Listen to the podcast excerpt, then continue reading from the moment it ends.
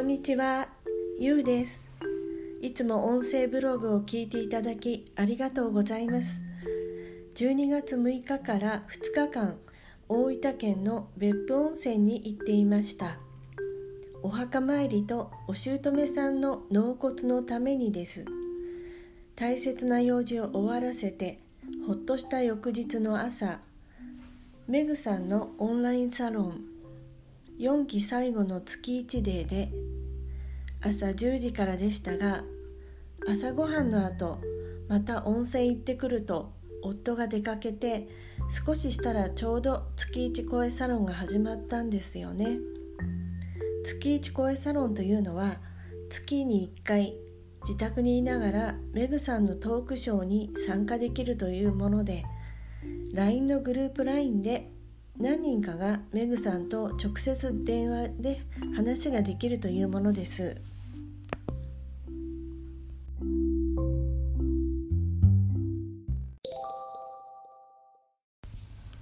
はいでえーと、お話しできる人というのはあの事前にあの LINE の方で、えー、LINE の方で質問を受け付けるんですよね。でも私はあ私は確かにあのその質問をなんとかこう頭の中から絞り出してあのメグさんとまだおしゃべりしたことがないのであのぜひお話しできればいいなと思って、えー、質問のコメントを書きました。でもそれはあの月1での質問っていうところではなくてなんかそのメグクラブのファーストとセカンドで記念になんあの記念にあのグループ LINE をするよみたいな感じでそういう投稿があってそれはメグクラブの方でですね。その、えー、そこにあの質問を書いたんですけれどもなんかあの不思議だなと思ったのは私私は質問を書いてそしたらその後誰の質問も上がってないからああれどうしたんだろうなと思ってたんですよね。でどんな質問かというと読んでみます。私は不運族らしいのですが結婚前に夫からリアクションがないと言われ傷ついたりかっこ夫は生まれも育ちも大阪です。かっこ閉じる。昨日はランチ会に参加してリアクションがないと言われなんとなく落ち込みました。そんな私はどんな風にうぬぼれたらいいのか教えてもらえたら嬉しいです。とこんな感じでした。えそれであの実際にもうお話できているんですけれどもあのその音声は YouTube のメグチャンネル。メグというのはアルファベット大文字の M 小文字の EG でメグですねそのメグチャンネル2019年12月の不運族の悩みということでもうアップされていますのでよかったら聞いてみてください。はいそれで、え、まさか私の質問が採用されるとは全然思っていなかったので夫がこう温泉にあの1時間ぐらい行ってくるねってで私が1人になった時にちょうど月1デーが始まるっていうことであ今日はなんか本当に夫に遠慮もしないであの1人であの聞けるなと思って喜んでいたんですよね。そしてあの実際始まって、えー、少ししたらですねメグさんとあのヨッシーのこう会話が始まったら、えー、なんと私のこの質問が読まれているわけなんですよね。あなんかすごくびっくりしてえまさかえなんでってことでちょっと頭の中がもう本当にえ混乱状態だったんです。それでその最近よくメグさんがそのうぬぼれるうぬぼれメソメソッドだったかなそんな感じで、ね、自分があの自分にこう自信を持って例えばその、えー、リアクションが薄いとか薄いっていうのは、えー、あ不運族というのはその反応が薄いとかあまりリアクションしない人とかテンションが低いなどまあ何かこうで物が元があっても割とふーんという感じで本当にこうテンションが割と低めな感じの人のことをあのいわゆる風俗とあの心谷仁之助さんがあの命名したで結構広く使われている用語なんですけれどもね。それでそのメグさんとヨッシーがその質問を取り,、えー、取り上げて読んでくださってそのことについてそのメグさがこんな風にうぬぼれるあうぬぼれるとしたらっていうことでいろいろその、えー、資料深いだとかこうじっくり考えて行動するというふうにあのメグさんのこのご家族とか周りも結構不運族が多いということやあの不運族大好きなのとかいうそのことを言ってでですねそれでその不運族不運というそのリアクションが薄いっていうのはとっても素敵なことなのになぜリアクションが薄いってことで傷ついたの？なんで悩んだのってことでそういうふうに質問された時に本当に自分もなどうしてだったかなっていうことをちょっとあれだったんですけど。えっ、ー、とそうですね。それはもうずっと前子供の頃でしたけれども母方の親戚のうちにはよく集まっていたんですけれどもあの女の子は私と私よりこう1歳か2歳年下の恵子ちゃんっていう女の子の2人だけだったんですけれども彼女がいわゆるめっちゃ族でテンションが高いタイプ。それで人前で歌を歌ったりとか踊ったりとかとってもなんかこう見ていて人を楽しませてくれるし可愛げがある感じだったんですが私がこうテンションが低いしこうまあエンパス体質もあるので何かこうそれになんそれになんかというかですね。そうなんです。だからこう人数がもう3人以上になると、えー、誰か話してる人がいるともう私はもう聞き戦になっちゃうわけなんですよね。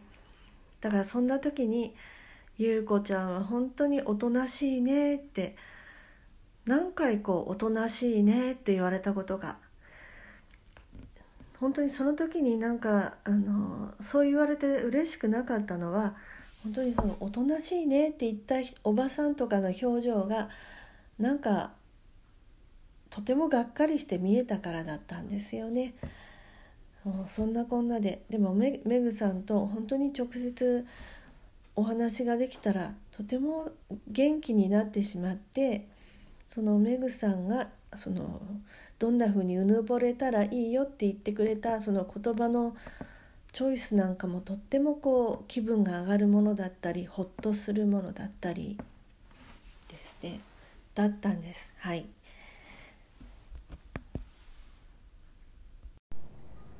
はい。今外から外で録音しています。えっ、ー、と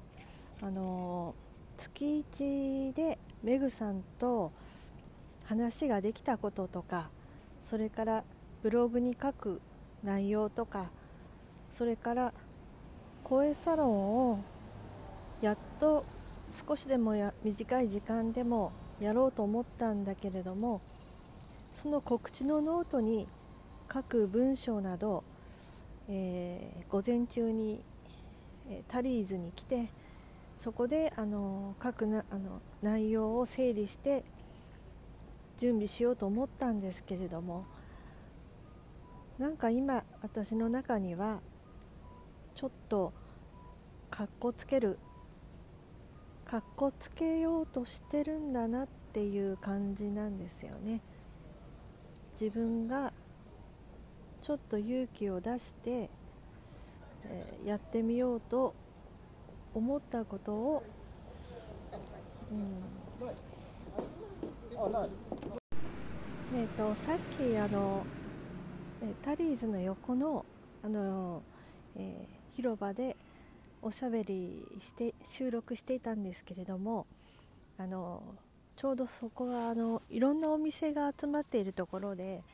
えーとそのランチをするために何人かがあの結構あの集団で来たので話を中断しまして今は自転車で移動してあの少しおしゃべりできそうな、えー、公園に来ています。はいえーと、それであのさっきの、えー、話の続きなんですけれども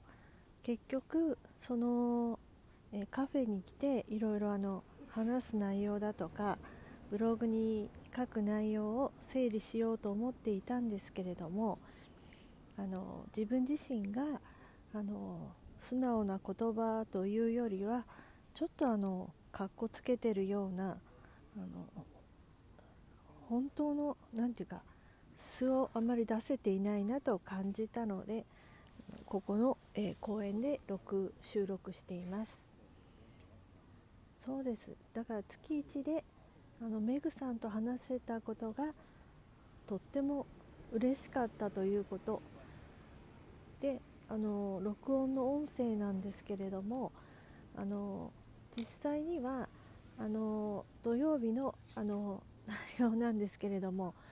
あのもう過去のことではあるんだけれどもあの繰り返し聞くことで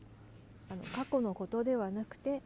今現在のその喜びというか嬉しいこととしてあの感じられるなと思ったのでその音声をそのまま収録してみています。とそれであの声サロン声サロンの告知ですけれどもあのやっぱりその3期の時に567と毎月声サロンをしていてあの、まあ、緊張しながら夢中になって声サロンをしていたんですけれども8月の最終月に声サロンをした時にあのまあ大丈夫大丈夫と言っていたその感情を本当は大丈夫じゃなかったんだって本当は大丈夫じゃない助けてと言いたいようなその気持ちとかその感情のそのなんか泣きたいような気持ちが溢れてきてそういった感情をそのままこう見つめるのが怖くなったとでも言いますかね。ですから、まあ、4期に入ってからすぐにあの義母と父が亡くなってあの亡くなってバタバタしていたというのもありますけれども9、10、11と3ヶ月間、まあ、ノートを書く気にもならず声サロンもする気にならずただあの3期の時からあの知ってる人の声サロンであったりとかあとは4期から初めましての方でもちょっと声を出してみようかなっていうそういう思いがあった時だけ話をしたりしていました。もう12月ももうね12月もあと声サロンができるのはそんなに、え長い期間ではないのでその中で本当に自分のベストなタイミングで声サ声サロンができたらいいなとか